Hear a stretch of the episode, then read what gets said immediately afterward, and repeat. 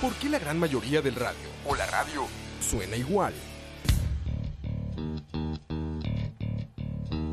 Mensajes publicitarios y comerciales disfrazados de inocentes recomendaciones. Invaden todo lo que vemos y escuchamos. Además de, por supuesto, compromisos con patrocinadores o intereses de terceros que censuran e impiden que cualquier información o mensaje pueda llegar intacto, puro y sin filtros. Al escucha. Muy pronto, una nueva alternativa a la radio. Solo escucha.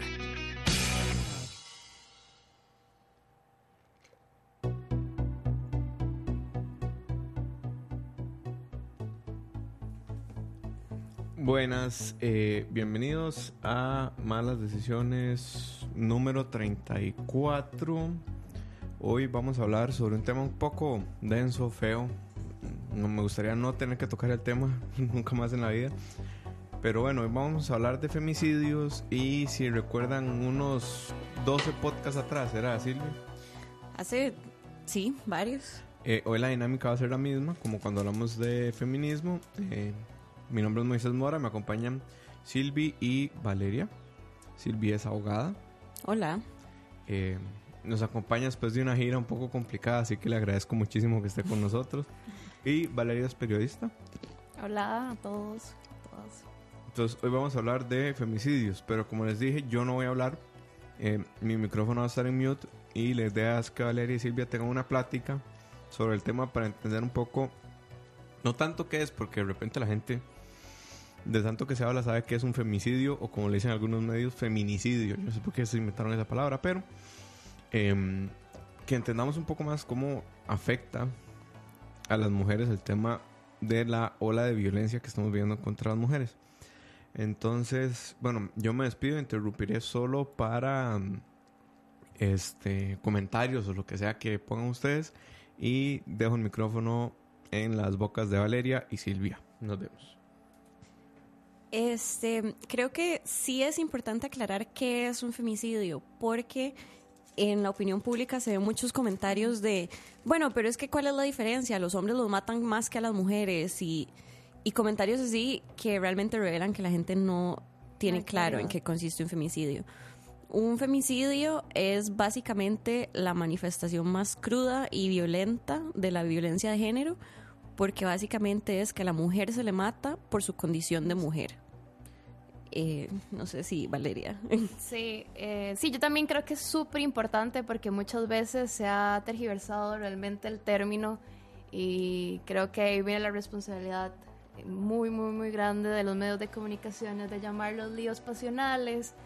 Y yo creo que no, o sea, ya es, hora de que realmente tengamos claro que, que es eso. Nos matan por ser mujeres y esa es la razón, meramente por ser mujeres. No es porque por cómo andamos vestidas, no es por eh, porque salimos tarde, no, es, es por ser mujeres. Entonces yo creo que, que sí es bastante aceptable y necesario eh, aclarar el término y que realmente también, no sé, los medios de comunicación como que también lo, em- lo, lo tengan claro y que lo empiecen a utilizar de forma correcta porque, porque realmente sí, en lugar de informar más bien están como, como desinformando. Sí, los medios confunden un montón términos y a veces parece que presentan la información casi que de forma engañosa. O sea, vemos titulares de hombre mata a su pareja de 13 años XXX. O sea, empecemos con que si un hombre está con una niña, porque es una niña de 13 años, no es su pareja, es su víctima pública y conocida. Este, entonces sí, o sea, es importantísimo aclarar el término y también ver que hay muchas capas de violencia de género y muchas formas en las que se manifiesta. O sea, lo más común que todas sentimos o lo que de todas hemos sido víctimas es el bendito acoso callejero y que entre comillas es lo más inofensivo, pero del acoso callejero perfectamente podemos llegar a femicidio en dos instantes.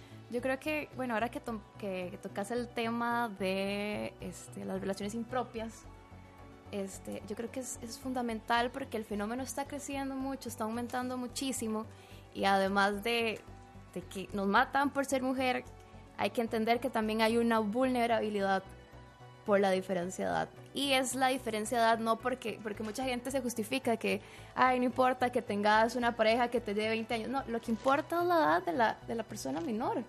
Exacto, si una mujer de 30 años decide tener una pareja de 50 años, dele, o sea... Sí, porque sí tener la madurez para tomar, o, sí, para, para tomar ciertas decisiones o entender el mundo de una manera diferente, pero esa vulnerabilidad de una niña de 12 años, de 13 años, de 14 años, jamás la puedes comparar. Es, es aún más vulnerable al, a, la violencia, a la manipulación, al machismo terrible y a esta cultura que, nos está dañando tanto. Y es una vulnerabilidad en, de muchas formas. O sea, hay una vulnerabilidad psicológica, eh, es vulnerable a nivel de madurez personal, pero también, eh, lamentablemente, varios de estos casos los hemos visto en zonas rurales, zonas urbano-marginales, entonces también entra a pesar un montón el tema socioeconómico. O sea, usualmente, o es probable que estas niñas vengan de un contexto familiar tan complicado que para su familia es un alivio de que ya alguien más se encargó de ellas, entre comillas de nuevo, y por supuesto esta persona entra a tener un control absoluto sobre esta niña porque no solo la manipula, la controla, ella no tiene las herramientas. económica totalmente. Entonces eso genera aún más, es aún más difícil cuando ya estás en una, una situación así, en una relación así, que yo creo que ni siquiera debería decirse relación, eso es un abuso. Sí, no es una relación, tenés razón. Eso es un abuso, tenemos yo creo que, que, parar de decir eso es un abuso y, y, yo creo que, no sé, hay que visibilizarlo porque realmente este, está creciendo. Creo que hasta la fecha de, de todos los homicidios que han habido, eh, siete de ellos han sido chicas menores de 20 años. Por, por hombres que les sobrepasa, les multiplican la edad, no sé. Entonces eso es es, es, complicado. Y, y, lo que decís vos de, de, que son chicas que son de zonas rurales, eh, eso aún extiende más la, como la gravedad de la situación y todo. Y es también muy preocupante ver cómo se normaliza. Este, por ejemplo, una de las víctimas más recientes fue esta chica de 17 años que su pareja tenía 24, o sea, estaban rayando en el límite de relación impropia. De hecho, no se le consideró relación impropia, creo que por cuestión de meses. Y este sujeto la mató en su propia casa, o sea, ella se devolvió a la casa de sus papás y ahí él llegó a disculparse y la mató en su casa. Entonces, o sea, ¿qué está pasando? Porque las familias no están detectando que la mujer, las mujeres jóvenes están cayendo en este tipo de relaciones abusivas. Yo creo que eso es como un llamado de atención, ese tipo de casos, yo creo que son un llamado de atención también para que no sé, yo siento que el, que, el, movimiento feminista ha hecho un gran trabajo, pero siento como que falta que sea acuerpado tanto por instituciones, porque ese tipo de informaciones tiene que conocerse de mayor, o sea, tiene que llegar a todos, que sea para todos y para todas. Yo creo que la, información, el acceso a la información está siendo muy limitado y realmente no está llegando a, a esas zonas donde es donde más común es que ese tipo de, de casos sucedan. Y aquí yo creo que volvemos al punto con el que vos empezaste. ¿Qué está haciendo la prensa? Mm. ¿Por qué la prensa no está asumiendo su rol no solo informativo, sino educativo? ¿Y por qué no está informando con los términos adecuados e invitando a una discusión reflexiva de estos temas? Sí. Ahora, antes de iniciar el programa, de hecho que yo le, le decía a Silvia que cuando yo digo que yo soy periodista, lo digo como con un poquito de pesar porque siento que que realmente mi gremio ha, fallado montones en el ejercicio realmente de, de, de, acuerparnos al movimiento y realmente de ejercer con responsabilidad y con ética eh, la información. O sea, más bien han sido como, como enemigos básicamente del, del, movimiento y de todos los esfuerzos que, que se han hecho. Pero sí es súper necesario que esa información llegue a todos y a todas. O sea, que no solo se vea a la gente del GAM o, que solo sea por redes sociales, sino que realmente hay un trabajo fuerte que, bueno, hablando un poco de eso, creo que también es, es, importante que vos mencionabas lo del acoso callejero. Este, eh, hace poco se hizo la firma del el protocolo para, este, para lo del acoso callejero, que me parece genial El protocolo policial. el protocolo sobre policial. Y me, me- me parece genial porque son ese tipo de acciones las que necesitamos para realmente ir erradicando este- estos fenómenos de violencia hacia las mujeres. Sí, tener una discusión más crítica sobre el tema y, y no tanto cómplice. Este, no tanto cómplice, con cómplice estoy pensando en un caso súper puntual, eh, Teletica Deportes. Cuando este jugador del Cartaginés fue acusado de un delito de violación por una menor de edad, lo que hizo Teletica Deportes fue, cuando lo entrevistó uno de sus periodistas, fue decir cómo está enfrentando este momento tan difícil en su vida. O sea, a ver, no podemos decir que él fue culpable de ese delito porque la justicia es la que se tiene que encargar de determinar la verdad real de los hechos. Pero ¿por qué la prensa no dice, hey, esto es serio y esto es algo que hay que comentar? Sí. Y no están cumpliendo eso. Sí, el periodismo de denuncia, o de, de crítica, que realmente aporte a, a, lo que, a lo que estamos necesitando que realmente se visibilice de, de una forma ética. La extra, con el caso de las chicas que murieron eh, asesinadas hace como tres meses, las extranjeras este, presentaron las fotos de las chicas desnudas, lucrando con el dolor y el sufrimiento de las familias. Entonces, es, es terrible. Además de eso, que muchos de los medios también han, han tenido eh, titulares súper tendenciosos eh, fomentando la xenofobia, que ha sido un fenómeno que se ha venido uniendo al machismo. Cuando pasan este tipo de Claro. casos es como vemos esos dos fenómenos que se unen en... que el mejor ejemplo de esto fue, de nuevo, este lamentable caso de la turista estadounidense venezolana, que lo más relevante de ese hecho noticioso fue el imputado es nicaragüense. O sea, Ese fue el enfoque de, la- de las eh, mayoría de las eso es lo menos importante. O sea, lo importante aquí es que se mató a una mujer porque estaba sola. Eh, creo que Moiso tiene algunas preguntas. Buenas. Eh, vuelvo del más allá. Dice Luis que salud por la birra. Gracias, gracias. Cheers. Dicen por aquí, Pompi, que si creen que las nuevas leyes en contra del feminismo, pero estoy seguro que no es eso lo que quiere decir, y el acoso hacen que los machistas vuelvan más violentos. O sea, que si hay como algún tipo de correlación. Y Luis por acá dice que el cambio debería empezar por los hombres, porque evidentemente los hombres son los que están violentando, digamos, a las mujeres, ¿verdad? Y un montón de gente cagándose en la extra. Las dejo. Ok. Este, en cuanto al tema de las leyes y los protocolos, a ver, en Costa Rica tenemos una ley que es la ley sobre la violencia doméstica y me parece que esa fue la primera ley en este sentido, evidenciando a la mujer en una situación de riesgo que el hombre no corre usualmente. No sé si se pueda decir que hay una correlación o habrá que estudiarlo porque yo no he estudiado ese tema, pero eh, sería intel- interesante que se haga algún estudio académico que demuestre o impruebe una correlación entre violencia y este tipo de regulación. Lo que sí es cierto es que sí hay respuestas agresivas por parte del machismo, por parte del patriarcado, porque evidentemente están perdiendo terreno. Este, hace 100 años, una esposa de 14 años, lo único que hacía era tener chiquitos, levantarse a las 4 de la mañana, hacer tortillas para que quedaran hechas para todo el día y hacer oficio. Hoy en día sabemos que una niña de 14 años no puede ser ni madre ni estar a cargo de eso porque tiene que estar estudiando y punto.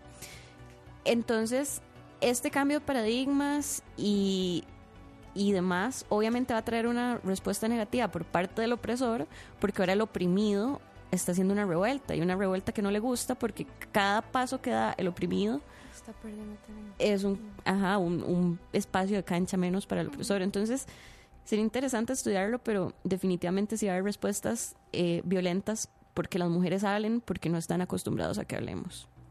Y eso se ha visto mucho incluso en las redes sociales. Si uno se pone a ver cada vez de que alguna chica o, o se habla de ese tema, da, ya muchos como que ya lo toman como muy personal y atacan. Entonces yo creo que concuerdo muchísimo con vos. Sí, eh, o sea, yo creo que eso es algo súper importante también. No, no sé también si, si existe una correlación, tampoco lo he estudiado mucho. Pero sí, o sea, ya nos estamos empoderando, se está haciendo fuerte el movimiento y realmente ya eh, está, estamos generando como cambio, real, un buen Exacto. cambio. Entonces eso claramente va a generar molestia en aquellas personas que tienen este tipo de prácticas y se están viendo amenazados. Ujú.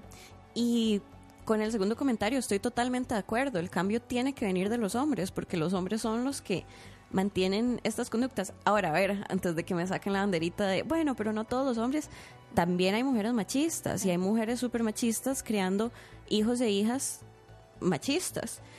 Este, entonces, principalmente los hombres tienen que hacer un cambio porque es el género que ha tenido más privilegios históricamente, pero yo considero que es una cuestión de educación. O sea, cada vez que yo veo en Twitter a alguien poniendo, bueno, pero es que entonces ya no les podemos decir tal y tal cosa. Sí, Mae, precisamente no me puedes decir ninguna de esas mierdas. Entonces, de, yo creo que con que uno haga enojar a alguien por esto una vez al día ya, ya logró algo. Sí, educación feminista integral desde, desde el inicio. O sea, yo creo que eso es el, el- uno de los de las grandes soluciones para que realmente logremos erradicar este, la violencia hacia las mujeres. Eso es lo que nos hace muchísima, muchísima, muchísima falta. Las masculinidades tóxicas, ir, ir desde el inicio, desde la educación, es, valiosísimo realmente este, poner en, en- los planes de estudio realmente una educación que sea integral feminista. Y es que toda esta violencia, por supuesto, es violencia hacia la mujer por la condición que hemos tenido históricamente de, de ser vistas como menos y demás. Pero los hombres también podrían tomar un minuto y analizarse cómo la crianza machista que ellos reciben les afecta el desarrollo de su inteligencia emocional al punto que solo saben reaccionar de forma violenta ante problemas o ante la tristeza y ante demás porque, claro, súper chiquitos les dicen, usted no llora porque usted es hombre. Entonces, ¿qué pasa después de toda una vida de reprimir tus emociones? Por supuesto vas a ser súper violento. Claro. No, y también eh, la crianza cuando es eh, violenta, ellos van a, totalmente a, hacerlo igual en, sus casas, en sus lugares de trabajo, en sus relaciones con, con sus parejas. Entonces yo creo que es muy importante, yo creo que, que tiene que realmente hacerse un trabajo bastante en conjunto para atacarlo desde ahí, porque creo que esa es la raíz del- del problema, la educación machista y, y- y patriarcal en la que hemos vivido, porque hemos sido todos y todas hemos sido víctimas de eso. O sea, no nos hemos librado ni las chicas, ni, o sea, si uno se analiza, yo, yo digo, yo, yo le agradezco muchísimo al feminismo porque yo me veo tres años atrás y yo veía cosas que antes para mí eran como súper normales y, yo y ahora yo digo, wow, gracias a este movimiento yo realmente he llegado a entender muchísimas cosas y, y- y a repensar y, y es eso, educarnos, o sea, me, me- me ha educado muchísimo. Y es constante, no es, no es algo como que uno, no, o sea, uno constantemente va aprendiendo y va entendiendo que muchas de las prácticas que antes uno creía que eran normales, este, están mal y son actitudes súper machistas. Totalmente. Y ese análisis, o sea, para mí definitivamente empezó de forma introspectiva, o sea, como, y mae, qué idiota yo diciendo que yo era más cool porque solo tenía amigos hombres, por ejemplo, cuando era una chiquilla. Pero con el paso del tiempo uno aprende también a analizar relaciones y demás, y viendo los patrones sociales que tenemos, o sea, es espantoso, pero no es sorpresa que se den este tipo de asesinatos. O sea, desde ver que, no sé, unos carajillos de colegio, el novio le dice a la novia, no te puedes poner eso porque me enojo. Imagínate cómo escala eso con los años Claro. del hombre pensando que la mujer es su propiedad, Su propiedad. y el hombre pensando que puede decirle qué hacer o no hacer. Entonces, claro, si consideras a tu pareja como un objeto, como una cuestión de tu propiedad, y no hay nada malo agredirla, ni en el peor de los casos que esa agresión llegue al punto en que la matas. Claro, sí, sí, sí, totalmente. Yo creo que, que todas hemos tenido y todos hemos tenido como ese proceso de, de entender mucho como ese tipo de actitudes que se han normalizado y ya realmente entender y ver que, que definitivamente no, no, no están bien y, y tratar como de, de- de irlos corrigiendo con, con el paso del, de- del tiempo. Ujú. Sí, ir haciendo un aprendizaje conjunto. Totalmente. Buenas desde el más allá otra vez. Eh, dicen por aquí, saludos muchachos, bueno muchachas en este caso, desde la presa la 27, Salado. me tocó, y dice por acá Luis Rosales, la Biblia es un manual para ser machista, a mi parecer. Y Jeffrey ya dice, según la Biblia, yo podría decirle a una mujer que es mía porque salió de mi costilla. Eh, sí, ya, ese era mi comentario. Básicamente, tenés razón. Yo aquí tenía una, una pregunta muy, muy mía, eh, porque en algún momento tuve un debate con una persona en redes sociales que es abogado y me decía que los, femi- los feminicidios no, los femicidios no existen porque no están en la tipología del delito, del, de la teoría del, del delito. Entonces quería preguntarle a Silvia cómo carajo se come eso, porque yo no entendía, o sea, yo no entendía a qué punto quería llevar el debate, puesto que para mí está claro, pues para mí estaba claro que si una mujer la matan en ciertas circunstancias, eh, bajo ciertos factores, digamos, relación abusiva, este, relación impropia, eh, no sé, un tema de- que llaman de crimen pasional, cuando lo, lo subtitulan así, ¿verdad? Para mí está claro que es un femicidio, pero este, al parecer la teoría del derecho no lo tiene, la teoría penal es- no lo tiene tan claro, entonces quería como, Ok, una... mini resumen un legal. mini resumen, sí. legal for dummies. Este, ok, a ver, en el derecho penal, básicamente, a vos solo te pueden acusar, te pueden penar por un delito, pueden decir, Moiso es culpable de esto. Si la acción que estás cometiendo es típica, con típica me refiero a que esté tipificada. O sea, la acción que estás cometiendo tiene que estar descrita en el Código Penal o en alguna ley especial y tiene que ser punible diciendo eh, esta acción conlleva X sanción. Este, entonces, pues sí, el, colega tiene razón. El femicidio no está tipificado en el ordenamiento jurídico. Nosotros tenemos homicidio, homicidio agravado, eh, y bueno, no soy penalista, entonces no sé si otros delitos contra la vida estarán fuera del Código Penal, pero el Código Penal tiene su sección de delitos contra la vida y la palabra femicidio no aparece ahí. Entonces, el femicidio sí es un concepto social por el momento porque no lo hemos traducido a un texto legal hasta ahorita.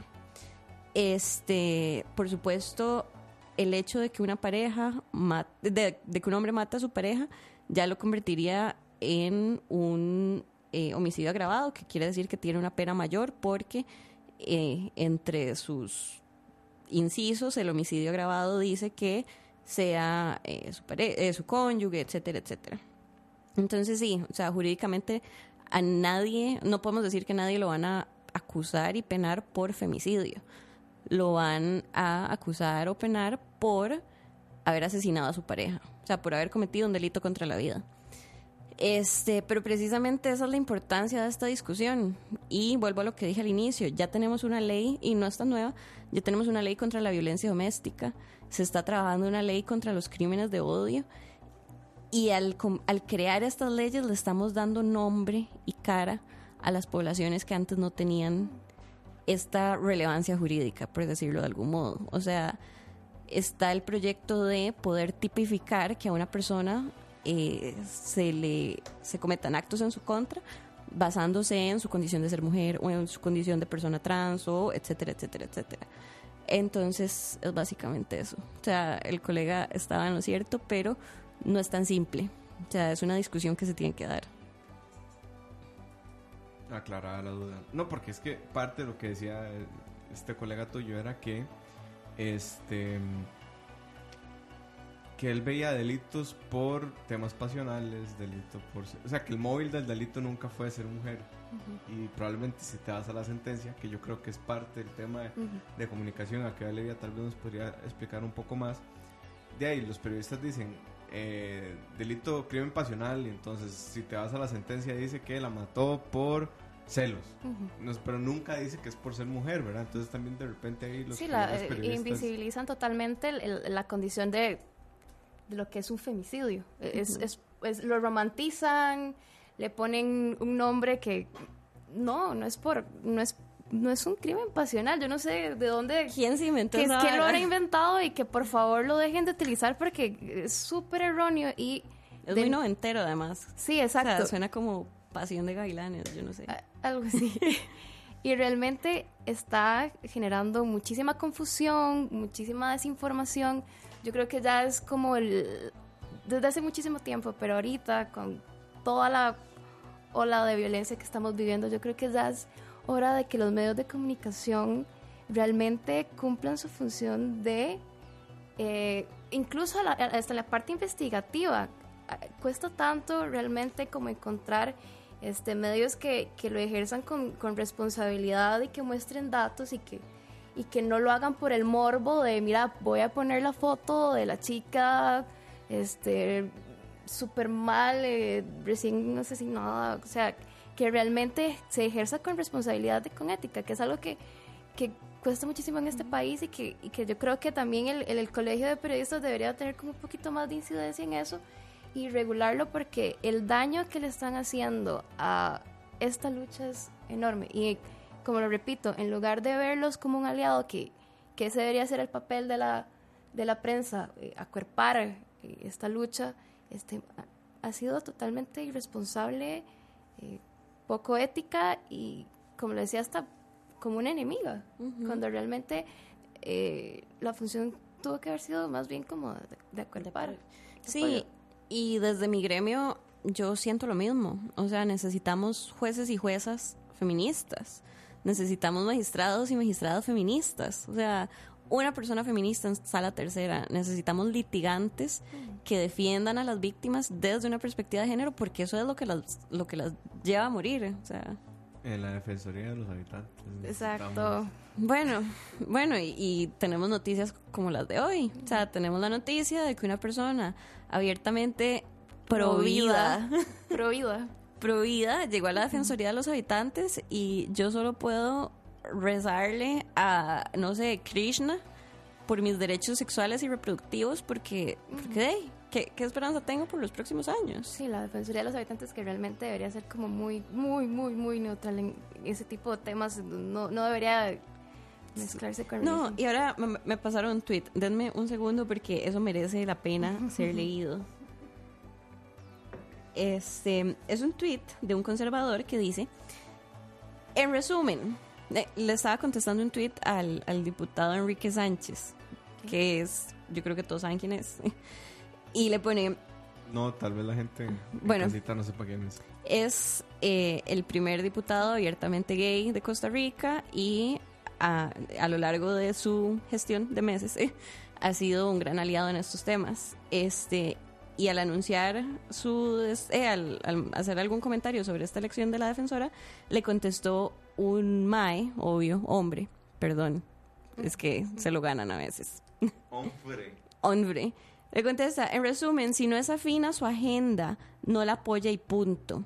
Los conservadores también tenemos derechos, también pagamos impuestos y también merecemos representación. Pues mira, Nils Novoa Núñez, la población LGTBI también paga fucking impuestos y la mitad no nos podemos casar. Y, madre, ¿las mujeres qué? Entonces, yo creo que desde el otro lado de la acera, digamos, la gente conservadora piensa que está entitled a simplemente seguir luchando por su status quo. Y está bien, sí, tienen el derecho. Pero, mae, los derechos humanos trascienden los privilegios.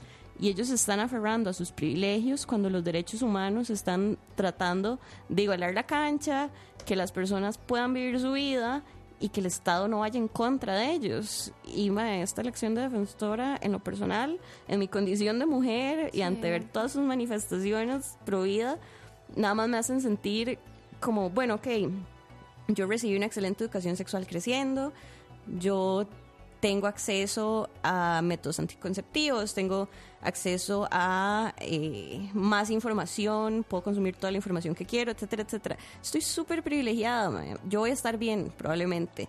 Pero ¿qué pasa con las niñas que no, o sea, con las niñas que no tienen el acceso a la información que yo tuve y que probablemente no lo tengan en estos años, las niñas que sus papás no las dejan eh, usar anticonceptivos o que les da vergüenza por desinformación ir a comprar anticonceptivos o condones.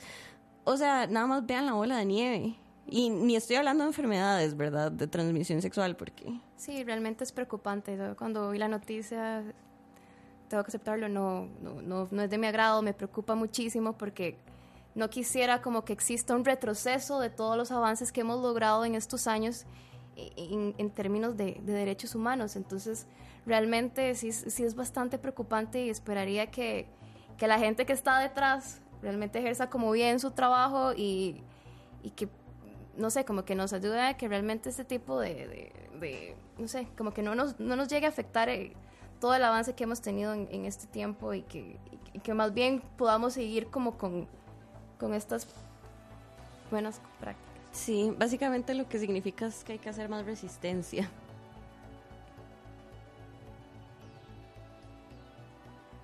Ok, aquí Juan José Alvarado pone, no entiendo, ni una menos, pero sí al aborto inducido. Juan, a ver, son dos momentos de la existencia. O sea, con lo que hablamos de ni una menos es que a mujeres que ya están en este mundo no las maten. Y eh, yo estoy a favor del aborto no porque yo quiera que todo el mundo vaya a abortar, porque abortar no es nada bonito para nadie y nadie quiere hacerlo nunca en su vida. Básicamente, apoyar la despenalización del aborto es simplemente para que las mujeres no mueran en la clandestinidad. O sea... si estamos, estamos destinadas y queremos abortar prácticamente a, a morirnos, a morirnos en las peores condiciones que pueden existir. Entonces, yo creo que lo que uno busca es que sea poderlo hacer de forma segura. Y como decís vos, no es como que vamos a venir y decir, hey, vamos a abortar todas, todos los, cuando queramos, ¿no? O sea, realmente debe ser un proceso, y no lo dudo, que es un proceso muy difícil, muy complicado. Lo que queremos son las condiciones, que, que, sea, que tengamos las condiciones bien para poder hacerlo de forma segura y que sea legal y que no por hacerlo, por tener derecho a, a decidir sobre nuestro cuerpo. Es que es es que es eso, necesitamos poder tener derecho de decidir sobre lo que queremos hacer. Y no es una lucha únicamente por el aborto. O sea, todo el tema de los derechos sexuales y reproductivos, lo, con lo que empieza es con educación. O sea, hay que educar a las niñas, hay que educar a los niños para que sepan en lo que se están metiendo y las consecuencias de lo que puede suceder. Después de dar educación, hay que dar acceso a métodos anticonceptivos. O sea, dato curioso, en la caja no te dan anticonceptivos a menos que estés asegurada. Pero si estás embarazada, la caja te atiende full. O sea, ¿dónde está la lógica en eso? Es mejor que le den anticonceptivos a las personas que no están aseguradas, porque estoy segura que anticonceptivos es más barato que todo un proceso de maternidad. Este, y bueno, si falló la educación, si fallaron si falló el acceso a, métodos anticonceptivos, lo único que podemos hacer es garantizar que si una persona ya tomó esa difícil decisión, porque no es nada que se decida a la ligera, es que no vaya a morirse un garaje o que no compre unas pastillas, quién sabe de, de, cuál, anónimo, en Google, o peor aún, que no agarre un gancho y lo intente hacer sola y entre en sepsis y se muera. Entonces, eso es, básicamente.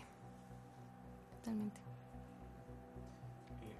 Dice por aquí Luis Rosa Ortiz, hablando del tema del aborto correcto y más en casos de incesto, por ejemplo.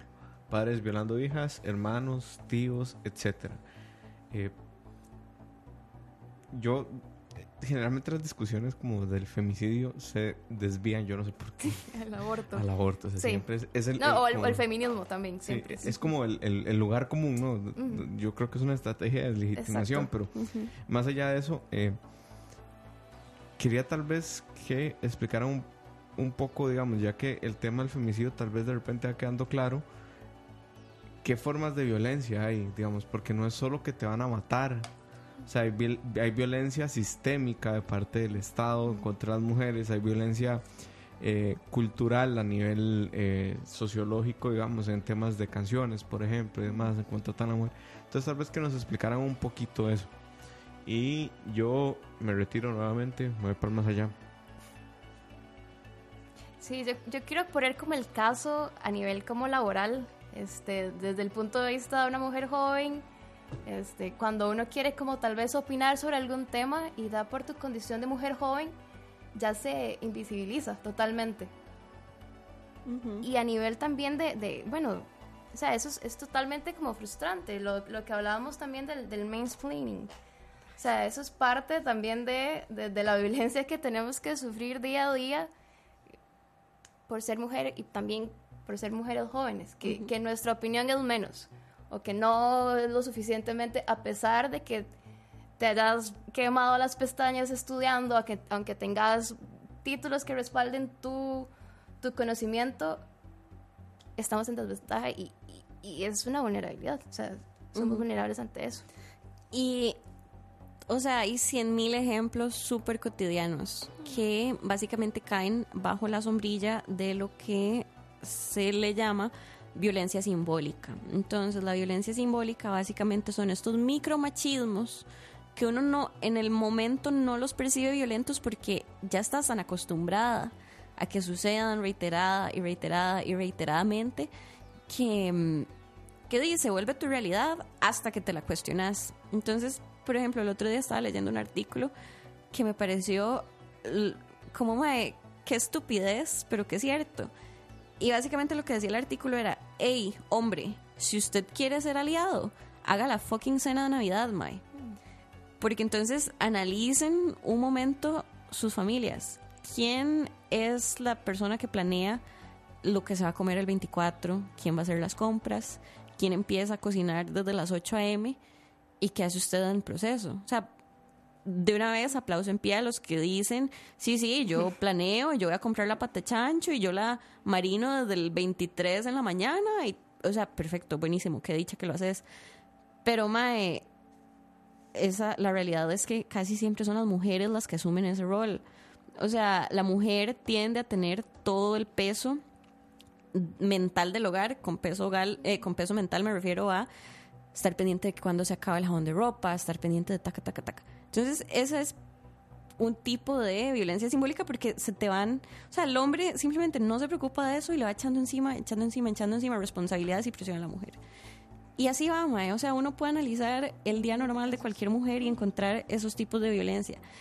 Y es tan chiquitita que ni la ves, pero ahí está. Y si la sumas toda al final del día, mae, uno termina fucking cansada. Sí, bueno, con lo del acoso callejero que antes la gente, los hombres brincan y dicen, pero es que ya no se les puede decir nada. No. No, no. Siempre ha estado mal, siempre ha estado terriblemente mal, pero ahora tenemos más herramientas, estamos más empoderadas, estamos más fuertes y denunciamos y no nos callamos y no queremos que sigan pasando. Sí, antes la gente lo hacía con mayor regularidad o más normal, pero no, o sea, siempre ha sido mal, siempre ha estado terrible y es una forma de violencia súper fuerte y súper tangible y como uh -huh. decís vos, está a nada de que... De escalar. De escalar, a, porque sí, es... Nadie te está pidiendo la opinión sobre mi cuerpo. Uh -huh. que, y eso ya es una forma de ver cómo el hombre trata de apropiarse del cuerpo de la mujer, de tener... Y da miedo. O da sea, miedo. digamos, yo aquí en este espacio público les digo, a mí todavía me da pánico contestarle a cualquier animal que me dice algo en la calle. O sea, yo al día de hoy, que tengo ya cierto tiempo de estar leyendo estos temas, reflexionando y etcétera, hoy, si ando en la avenida central y me gritan algo, yo nada más voy a bajar la cabeza y seguir caminando porque me da miedo. Me da miedo lo que me pueda pasar si me devuelvo y le grito algo. Pero, madre, las generaciones que siguen no son así. O sea, Sophie, shout out a Sophie si está, si, está escuchando.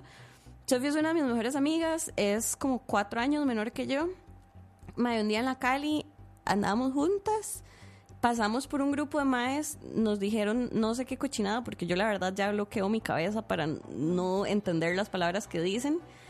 Y cuando volví a ver, Sophie se había dado media vuelta, se le fue a parar con su 1,45 de estatura al frente como a cuatro gorilas y les dijo, vuelva a decirme eso. Y yo ahí empecé a temblar porque dije, me van a matar a esta chiquita y cómo le digo yo a la mamá. Y... Pero, mae, la admiro un montón por tener el valor de hacer eso, porque yo al día de hoy todavía no no puedo. Sí, yo, yo, yo voy por la misma línea tuya. Yo todavía, a pesar de que me enoje por redes y aunque también he estado tratando de leer e informarme sobre, sobre el feminismo, este, es complicado. O sea, eh, da miedo, a mí me da miedo y, y es terrible. O sea, es, es, es, tan doloroso saber que uno sale del trabajo y uno, sabe, uno no sabe si va si vas a regresar a la casa.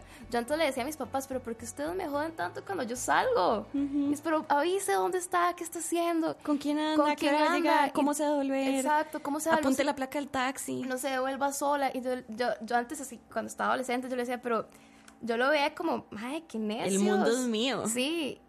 Y con estos casos, con todos estos casos que hemos visto, yo los entiendo ahora tanto y les digo, Sorry. perdón, pero ustedes tenían toda la razón del mundo. O sea, no, no nos sentimos seguras. Yo a veces, por la forma de vestir también, o sea, la libertad de, de, de poder elegir con qué me voy a poner. O sea, a mí ahorita está haciendo calor, está haciendo frío, me quiero poner una, una enagua. Lo puedo hacer, pero ya uno está con miedo de que, "Ah, es que si me pongo esta enagua, me van a decir algo de fijo. Ujú. Ni esa libertad tenemos. Ni o sea, mi- yo vivo en una burbuja y es otro de los privilegios que reconozco a mí. Yo vivo a 5 kilómetros de mi trabajo, voy en carro, trabajo en un lugar bastante civilizado, entonces del parqueo a mi, a mi escritorio nadie me va a decir absolutamente nada. Pero el otro día eh, agarré este vestido, me lo puse y cinco segundos después pensé, a la pucha, hoy tengo que ir al registro. Y me cambié. Y me puse pantalones y camisa de botones y fui a trabajar así ese día porque tenía que ir al registro. Y el registro ya implica caminar en la calle y, y de ahí. Eso es. Sí, eso es el, el- el día a día. Es la Solo ahora que decís eso, voy a comentarles una anécdota y ustedes me dirán si hay no hay violencia simbólica, bueno, simbólica no, sistémica. Eh, me contaba una jueza de trabajo que una compañera de ella, de el juzgado penal creo que era, fue a trabajar un sábado por Zapa. Eh, ella lo dice por Zapa, fue un sábado a adelantar trabajo y fue en Enagua. Todo bien, llegó el lunes y tenía una sanción porque yendo con Enagua, siendo juez de la República al Poder Judicial un sábado a su trabajo, estaba dañando la imagen del Poder Judicial. Sí. Ahí se los dejo. Oh, wow. Eso está terrible. Wow. O sea, eso es básicamente el cuerpo de la mujer tan sexualizado y tan objetivizado que, mae, no puedes enseñar eso. Porque inmediatamente tus piernas son objeto de deseo, De para, deseo. para cada pobrecito hombre que las vea y, y- ya, ¿verdad? Caen como moscas. O De sea, nuevo, es- de nuevo es culpa nuestra. De Eh, nuevo es nuestra culpa. todo es nuestra culpa. O sea, ¿por qué andaba así vestida? ¿Por qué tomó tanto? ¿Por qué andaba sola? Sí, son, son los mismos argumentos de, bueno, ves, es que porque andabas con el agua, por eso te violaron. Es que andabas tomando. ¿Cómo nos van limitando a nuestros derechos más básicos de poder decidir qué ponernos, qué, qué tomar, qué hacer? Y lo espantoso es que no solo es esta limitación de tu libertad, sino que siempre se justifica al agresor. Siempre se justifica que te mataran, se justifica que te violaran. O sea, Mae, en todo esto de las niñas siendo asesinadas por sus violadores, lo que dicen es, ah, es que ahora son muy tiradas a grande. Puta, la mataron. Nadie se busca que la maten. Sí, no, eso es, y, sí, siempre la cul- culparlos. Y no solo eso, también ahora que hablábamos de- del proceso de, de edad de poner las denuncias y de hablar de los acosos, ya te leen bajo sospecha porque sos mujer. Fijo es una exagerada, fijo eso no pasó. Con el caso de- del jugador de Cartago fue así. La gente lo, lo, lo decía como, los hombres decían, no, es que Fijo está inventando, le quiere sacar plata. O sea, ¿quién es Messi? Sí, entonces siempre... entonces, Juega para Cartago, Mae. Perdón, cachorro. Se resintió cachorro con la broma de la semana pasada Sí, de Cartago. lo sé y le volví a tirar a Cartago. Pero Cartago es mi segundo equipo. No, no se resientan. Pero exacto, entonces nos, nos lo leen bajo, como bajo una sospecha de que Figo es que está loca, Figo es que le quiere sacar dinero. Entonces, eh, el proceso de, de poner una denuncia por violencia eh, hacia nosotras las mujeres es, es un proceso súper complicado y aún así igual seguimos siendo súper, no nos creen, eh, nos echan la culpa. Entonces, yo creo que es, es- es- muy, muy, muy difícil como llegar y yo creo que es algo que la gente, los hombres tienen que entender, que no es tan fácil llegar y revivir todo el sufrimiento y todo el dolor que te provocó, sino que también que, que no nos creen, que se van a burlar, que, que nos van a juzgar. Entonces, Sí, y digamos, a nivel más técnico, para que se hagan una idea de lo no bonito que es ir a poner una, una denuncia, es que primero, ok, tenés que ir a algún hospital y en el hospital decir me pasó esto o ir a la fiscalía, porque yo creo que en algunos hospitales hasta dicen, no, si no tiene la, la denuncia no podemos hacer nada. Entonces, ir a poner la denuncia, quién sabe cuánto dura en la fiscalía en atenderte. Después ir a un hospital o a donde te manden de la fiscalía para que alguien de medicatura forense te tome muestras. Y con te tome muestras me refiero a que tenés que desnudarte frente a un desconocido que revise tu cervix, agarre un pedacito y lo etiquete. Luego, mae, las denuncias penales tienen que ser súper específicas. Como les dije en penal, a uno solo lo pueden acusar por algo si está tipificado. Entonces uno tiene que describir con puntos y comas lo que te sucedió. Y con esto me refiero cuántas veces te metieron qué, en dónde y cómo. Así que, Mae, nadie quiere tener que decir cuántas veces le introdujeron un- desconocido, cuántas veces un desconocido le introdujo el pene por su vagina, por su ano, por su boca, etcétera, Mae. Es una cosa espantosa y hay que decirlo con esas palabras porque es la única, la única forma en que esa denuncia va a poder ser realmente tramitada, mae. Entonces, de esto les estoy hablando de un proceso que dura horas. Yo he escuchado casos, porque yo nunca he acompañado a una víctima, ni he sido víctima, este, mae, de que es una, se convierte en una maraña de papel de estar rebotando entre fiscalía y hospital y que el mismo médico es capaz que te juzgue o te diga, ah, no, pero es que usted tomó. Mae, que conozco casos que la misma víctima, después de unas horas, o sea, cuando ya son las 10 de la mañana y ella llegó a poner la denuncia a la 1 de la mañana, dice, ¿sabe qué? Me voy a ir a mi casa. Y se va totalmente destruida, ensangrentada y, mae, muerta por dentro, porque eso es lo único que yo me imagino Pues, que puede resultar de una violación. Entonces, a nadie le gusta denunciar, mae, a nadie le gusta porque es un proceso fucking horrible. Entonces, por favor, dejen de inventar que las mujeres hacen eso por gusto, porque nadie lo hace por gusto. Rant. Muy bien. Eh, vamos a ver, eh, por acá tenemos varios comentarios. Dice por acá que todo es violencia, dice Luis, sin mencionar que las mujeres tienen que luchar día a día contra hombres que se sienten amenazados porque son más capaces y eficientes que ellos en sus sitios de trabajo. Eh, vamos a ver por acá. No tengo más comentarios como del chat que se armó, que siempre se arma vacilona la conversa. Pero vamos a ver qué encontramos por acá.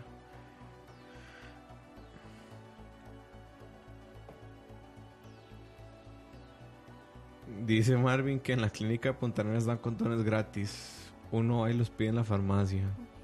Qué dicha.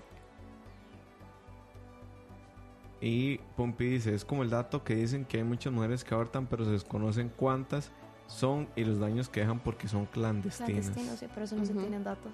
Que ese es el problema de la... El problema, no, uno de los beneficios de la norma técnica, que vamos a poder tener estadísticas al respecto, ¿no? Sí, este, a ver, para dar un poquito de contexto, el Código Penal también tiene disposiciones sobre el aborto, entonces habla de distintos tipos de aborto y demás. Y el artículo 121 del Código Penal lo que habla es del aborto impune. El aborto impune es cuando existe un riesgo o un potencial riesgo para la salud o vida de la mujer. Entonces, estamos hablando de, no sé, un embarazo ectópico, que es un embarazo que se aloja, un cigoto que se implanta en las trompas de falopio y eso puede ser mortal para cualquier mujer. Entonces, toda esta discusión de la norma técnica eh, gira alrededor de que mae, tenemos este artículo que permite realizar abortos terapéuticos para proteger la vida de la mujer o la salud de la mujer y no se realizan porque los médicos dicen, ah, no, ese feto eh, ya se murió, pero de ahí yo usted la veo bien, entonces quédese en camilla de aquí a que ese feto decida salir o su cuerpo lo expulse. Y bueno, de pongámosle una intravenosa con antibióticos porque usted en cualquier momento puede entrar en sepsis. Eso, eso no es estar bien. Y los médicos no realizan abortos terapéuticos porque no saben a qué atenerse, porque ya sea que les da miedo eh, que los acusen de realizar un aborto o eh, por sus convicciones personales no lo hacen. Entonces, Otros que por negocio, ¿verdad? Sí. Este, entonces la norma técnica lo que viene a hacer es un protocolo médico diciendo, bueno, A, B, C, D, entonces usted hace A.1, B.2, taca, taca, taca, y ya se le da claridad al tema para que se puedan realizar abortos terapéuticos que ya están permitidos en el país pero no se realizan. Eh, ¿Desde hace cuánto más o menos?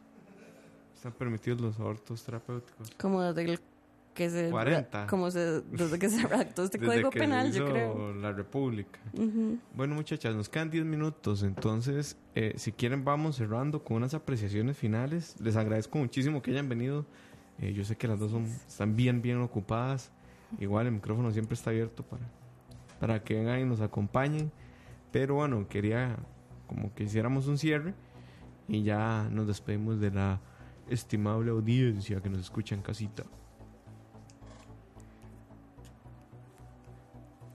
Ok, yo, bueno, agradecerles, eh, agradecerte a vos, May, por el espacio. Yo creo que este tipo de, de discusiones son súper necesarias y tienen que ser abordadas desde una forma bastante eh, responsable, respetuosa y, muy éticas. Yo creo que eh, ahorita es el momento para, para realmente, desde mi, desde mi punto de vista, digamos, en la parte de, comunicación, de que realmente hagamos esfuerzos bastante grandes para realmente generar como conciencia en la ciudadanía eh, para que este tipo de, de casos se vean, ya no se vean y que realmente tomemos esa la batuta de realmente informar a la población de forma responsable y respetuosa eh, hacia las víctimas y hacia los familiares este dejar de estar eh, compartiendo información errónea. Yo creo que que es algo, bueno, tal vez no lo tocamos mucho, pero yo creo que es algo que sí quiero dejar súper, así como súper claro y todo, dejar de estar consumiendo este periodismo eh, tan chafa y tan que realmente lo que quiere lucrar es solo con, con el dolor y el sufrimiento de, de nosotras las mujeres. Entonces yo creo que, que realmente es súper importante que, que de verdad se ejerza de manera súper responsable y con muchísimo profesionalismo este, la comunicación que yo creo que realmente ya tiene que empezar a, tomar esta parte no sí de aliado porque realmente la lucha lo que busca eh, el colectivo los colectivos feministas es realmente la igualdad. Entonces yo creo que es realmente necesario necesitamos más prensa feminista necesitamos este más cine feminista. Necesitamos muchísimas muchísimas manifestaciones artísticas que realmente sean feministas y que realmente apoyen este este colectivo. Y nada de par de mi parte este en el ejercicio de mi profesión este siempre me voy a comprometer con con los derechos de las mujeres con todos los derechos humanos pero realmente con el de las mujeres porque eh, realmente la estamos pasando mal. Tenemos miedo estamos asustados y, y, ya es hora de que, de que esta ola de violencia este, ya se acabe y que realmente empecemos a, a educar a los niños y a las niñas y con responsabilidad de una manera integral, de una manera feminista, que se aprenda que, de eso, de que la igualdad, tener igualdad. Eh, yo también le quiero dar gracias a Moiso por siempre dejarme autoinvitarme a malas decisiones. Siempre, siempre que quieran. Siempre. Además, este tema fue idea tuya, entonces... Sí, sí, gracias por darme pelota.